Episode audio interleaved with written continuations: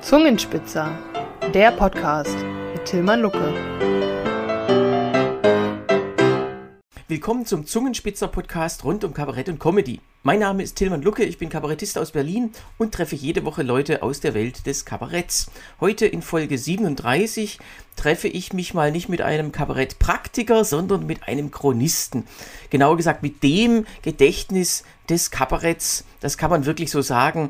Und zwar begrüße ich den Kabaretthistoriker Jürgen Klammer. Hallo Jürgen. Ja, hallo Tillmann. Wir kennen uns ja schon lange und insoweit ist es schön, dass wir heute mal uns auf diese Art und Weise begegnen. Ja, wir unterhalten uns immer bei jeder Gelegenheit über das, was es erstens Neues gibt im Kabarett, aber auch was es Altes gibt. Und da ist man bei dir an der richtigen Stelle.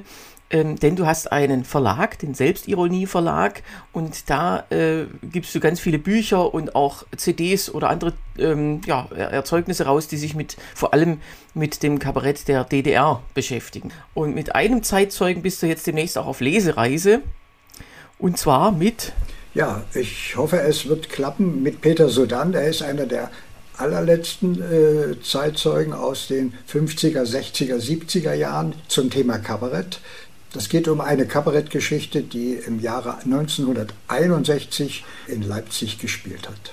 Man muss dazu wissen, in der DDR gab es ja ganz äh, viele äh, verschiedene Formen von Kabarett und das war alles mehr oder weniger äh, organisiert. Die grobe Unterscheidung hieß äh, Berufskabarett, also staatlich äh, gefördert, bezahlt, und Amateurkabarett, also die, die es zu einem in einer großen Zahl gab, circa 300 bis 400 Amateurkabaretts in Betrieben, in Schulen, an Universitäten, in staatlichen Einrichtungen. Aber auch die waren immer unter einer gewissen Aufsicht, denn sie bedurften, um überhaupt Kabarett in dieser Form machen zu machen zu können, eines sogenannten staatlichen Trägers, eines gesellschaftlichen Trägers. Und die hatten eigentlich immer die Verantwortung. Und so war das auch an der Universität in Leipzig.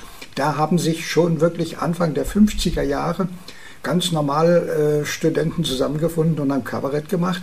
Und im Jahre 1954 äh, gründeten Studenten der Journalistischen Fakultät in Leipzig an der Universität den Rat der Spötter.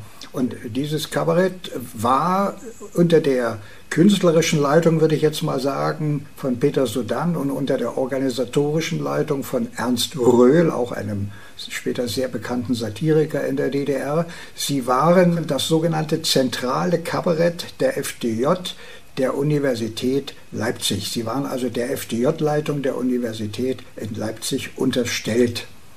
Und im Jahre 60 waren sie groß gefeiert. Sie hatten sich einen Kabarettkeller selbst ausgebaut und wollten nun dann im Jahre 1961, genauer gesagt zur Herbstmesse 1961, ihr Programm, wo der Hund begraben liegt, zur Aufführung bringen. Und das ging im Rahmen der Abnahme, genauer gesagt der Generalprobe, schief.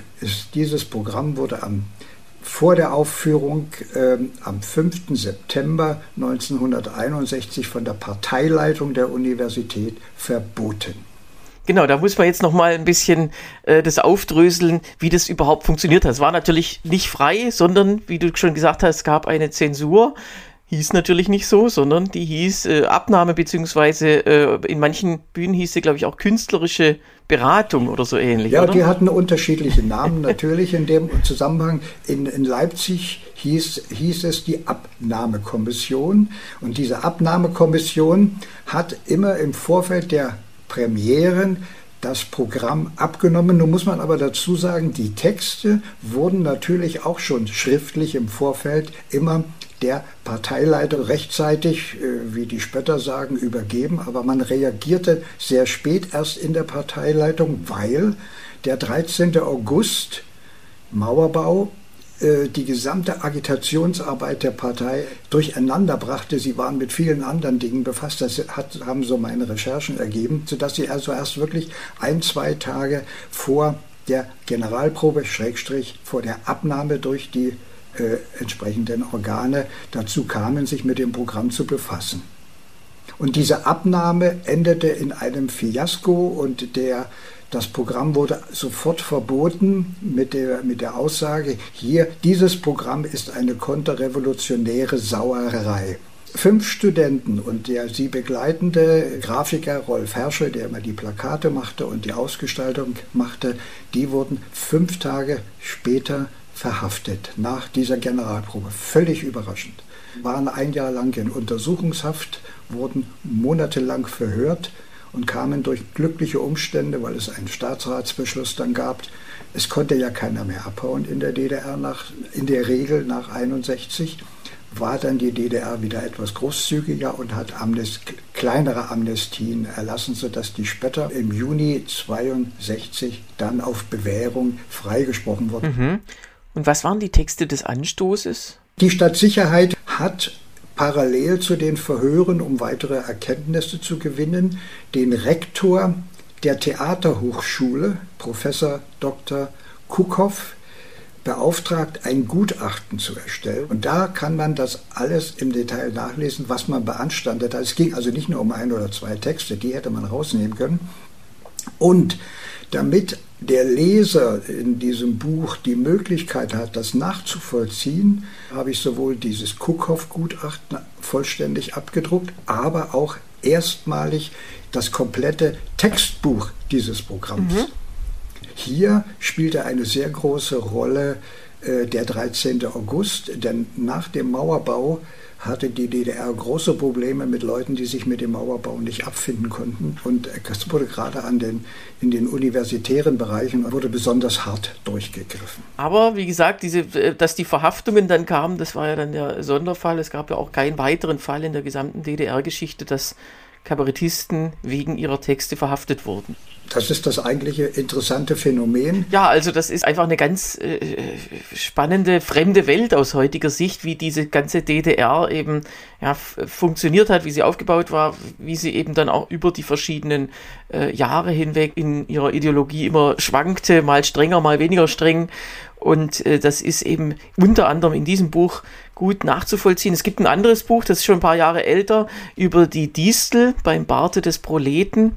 Also die Distel äh, vor 70 Jahren gegründet, die gibt es ja heute noch und da hast du eben vor allem über die Zeit vor 1990.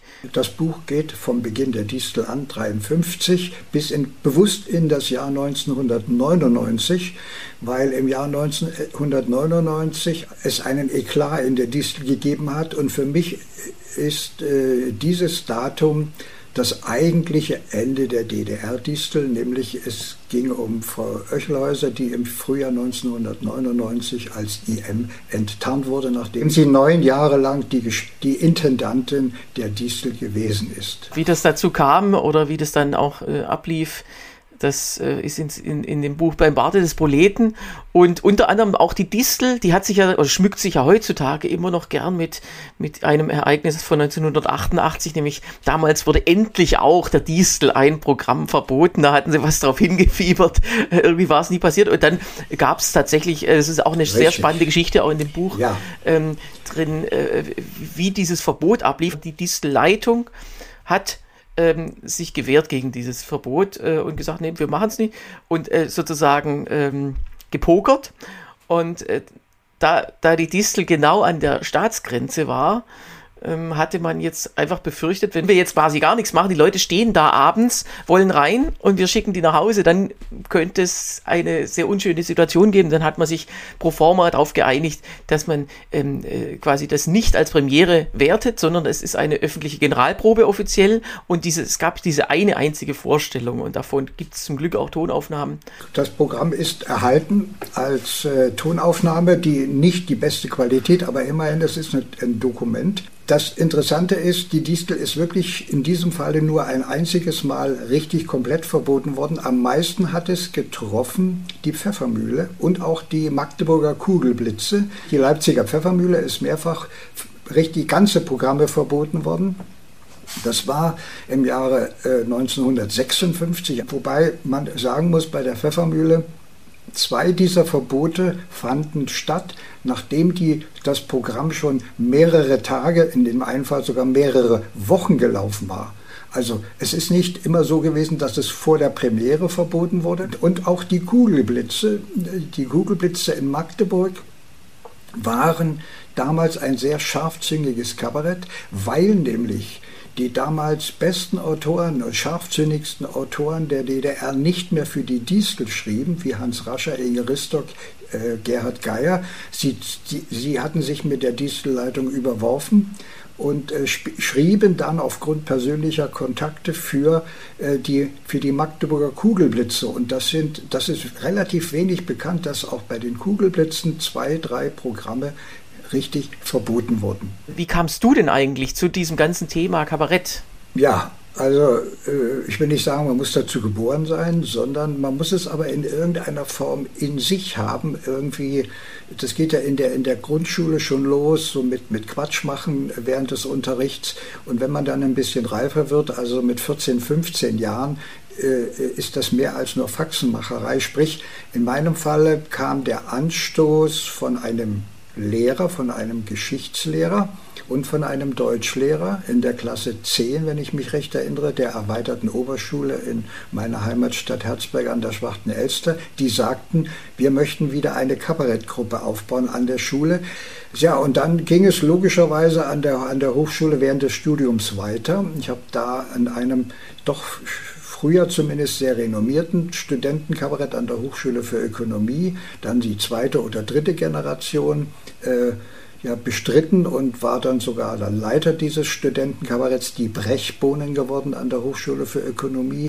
Wir sollten dann auch irgendwann einmal zu den Arbeiterfestspielen fahren und äh, da sind wir mit einem Nebenbeiauftritt, einem ersten Sekretär der SED-Kreisleitung Lichtenberg, negativ aufgefallen und der hat sofort dann dieses Kabarett verbieten lassen und die Hochschule, die Parteileitung und die FDJ-Leitung haben natürlich gekuscht, sodass also meine aktive Kabaretttätigkeit im Jahre 1968 endet. Aber ich hatte über dieses Amateur, also dieses Studentenkabarett, eine, eine Dame kennengelernt, die zur gleichen Zeit, als man uns verboten hat, dann Dramaturgin in der Distel wurde. Inge Ristock wurde 68 Dramaturgin in der Distel und die fragte, dann hast du dich denn den einen oder anderen Text? Und so ist es mir dann gelungen, bis zu einem bestimmten Zeitpunkt bis zum Jahre 1976 ab und zu mal einen kleinen Text, größeren Text in, in der Distel unterzubringen, aber auch in anderen Kabaretts wie im Fettnäpfchen in, in Gera und äh, ja, Herkules Keule war auch mal dabei. Also ich war dann so nebenbei Kabarettautor im Nebenberuf neben meiner Hochschullehrertätigkeit. Das Tolle an, an äh, Kabarettautoren in der DDR war ja, die konnten ja richtig absahnen, indem sie die ganzen Texte auch durchs ganze Land verkauft haben manchmal, wenn man Glück hatte und da reinkam. Und noch dazu war es ja so, die konnten endlos gespielt werden. Also sowas wie Aktualität gab es ja nur bedingt in der DDR. Man konnte also, im Grunde 40 Jahre lang den gleichen Text spielen. Also mir ist kein Kabarettautor kein Kabarettautor bekannt, dem es in der DDR, dem es schlecht ging. Im Gegenteil, mhm. es ging ihnen materiell sehr gut. Kabaretttexte waren gefragt und pikanterweise gab es ja auch in einigen Großbetrieben richtig gute Kabaretts. Die Großbetriebe haben ihre, Berufs-, ihre äh, Amateurkabaretts sehr gefördert und äh, die haben teilweise mehr für einen Text bezahlt als die Berufskabaretts. Die konnten gut leben. Das einzige Problem, was sie hatten, wenn sie es ernst genommen haben, sie, ihre Texte wurden dann aus dem Programm genommen oder die Programme wurden verboten. Und äh, einer hat es mal auf den Punkt gebracht, der hat gesagt, was für einen guten Genossen der Nationalpreis ist für einen guten Kabarettisten ein verbotenes Programm. Genau, heute könnte man sagen, die Ehrung für einen Kabarettisten wäre ein ordentlicher Shitstorm, weil man irgendwas Schlimmes gesagt hat oder irgendwas, was umstritten ist. Aber das ist natürlich alles nicht zu vergleichen mit der DDR-Zeit. Man kann das DDR-Kabarett mit dem normalen Kabarett, was man gegenwärtig hat und was es auch in der Bundesrepublik alt gab, definitiv nicht eins zu eins vergleichen. Der Fehler wird häufig gemacht. Das DDR-Kabarett war ein Kabarett unter einer Zensur und da ist das Kabarett in der Regel spannender weil es immer wieder äh, einzelnen Kabarettisten gelingt, die Zensur zumindest für eine gewisse Zeit zu überlisten. Ja. Da gibt es viele, viele Beispiele. Das merkt man auch zu diesen Tonaufnahmen an, wenn man, wenn man sich das anhört, wie da die Spannung im Publikum ist. Das ist gar nicht zu vergleichen mit, wenn man heute Aufzeichnungen anhört oder anschaut, weil da wirklich, da kam es auf jedes Wort an. Und am Beifall von den Pointen oder Zwischenpointen kann man immer erkennen, wie intensiv äh, diese Pointe gesessen hat oder wie, wie, wie schlecht sie war. Und das, das macht es eigentlich im mhm. Nachhinein spannend, sich damit zu befassen. Insbesondere ja. also im Buch kann man einiges nachlesen oder eben in Form von, von Vorträgen. Ich halte ja viele Vorträge mit Film und Ton und mhm. es ist erstaunlich, was manchmal genehmigt wurde im Nachhinein. Dann, da gibt es diese berühmte Geschichte von Walter Ulbricht äh, im Jahre 1965 auf dem 11. Plenum, wo er nicht nur über die Beatles geschimpft hat, sondern wo er auch sich beschwert hat, dass er in einem unwürdigen Zusammenhang in der Distel genannt wurde. Und da gibt es eine herrliche Tonaufnahme von Walter Ulbricht und auch von dem Text, um den es geht, der dann logischerweise nach der Rede von Walter Ulbricht aus, der, aus dem Programm geflogen ist. Diese und andere Geschichten findet man in dem Buch Beim Barte des Proleten, auch viele Illustrationen, alte Plakate. Das ist ein wirklich äh, spannendes Buch und viele Zeitzeugen-Gespräche mit Leuten, die jetzt auch teilweise nicht mehr leben. Richtig, ich bin ja gerade in Verbindung mit dem Distelbuch und auch im Vorfeld, bevor ich es geschrieben habe, haben mir gerade äh, bei der Distel viele, viele sehr, sehr ja, bekannte Schauspieler damals äh, ihre Geschichten erzählt. Und es ging immer einfach darum, wenn ich diese Geschichten, das sind ja in der Regel Hintergrundgeschichten, äh, wie das eine oder andere zustande gekommen ist, wie sich was abgespielt hat, warum es Ärger gab mit dem oder mit dem. Äh, wenn ich die nicht aufgeschrieben hätte, wären sie weg. Ja, tolle Sache. Das war's auch schon wieder für den Zungenspitzer Podcast diese Woche, Folge 37. Heute war mein Gast Jürgen Klammer. Vielen Dank, Jürgen, und tschüss. Ja, ich bedanke mich auch, dass ich die Möglichkeit hatte. Den Zungenspitzer Podcast rund um Kabarett und Comedy gibt es jede Woche neu. 15 Minuten witzig, persönlich und kompakt. Und immer mittwochs. Ein Abo gibt es überall, unter anderem unter www.zungenspitzer.de-podcast. Post erreicht mich unter podcast.zungenspitzer.de. Anregungen, Kritik oder Gästevorschläge. Jürgen Klammer habe ich vor ein paar Wochen in Ilmenau getroffen. Dort waren wir beide bei Eine Stunde History zu Gast, als es um die Insulaner und die Kabarettgeschichte insgesamt ging. Deshalb widme ich mich in der nächsten Folge am 20. Dezember ausführlich mal dem Thema Insulaner diesem berühmten Rundfunkkabarett aus dem Berlin der 50er Jahre. Es ist nämlich wirklich bemerkenswert, welche Texte und Lieder Günter Neumann damals für diese Kabarettgruppe geschrieben hat. Einige davon werde ich für die nächste Folge heraussuchen und wir tauchen ein bisschen in die Berliner Kabarettwelt der 50er Jahre ein. Bis dann!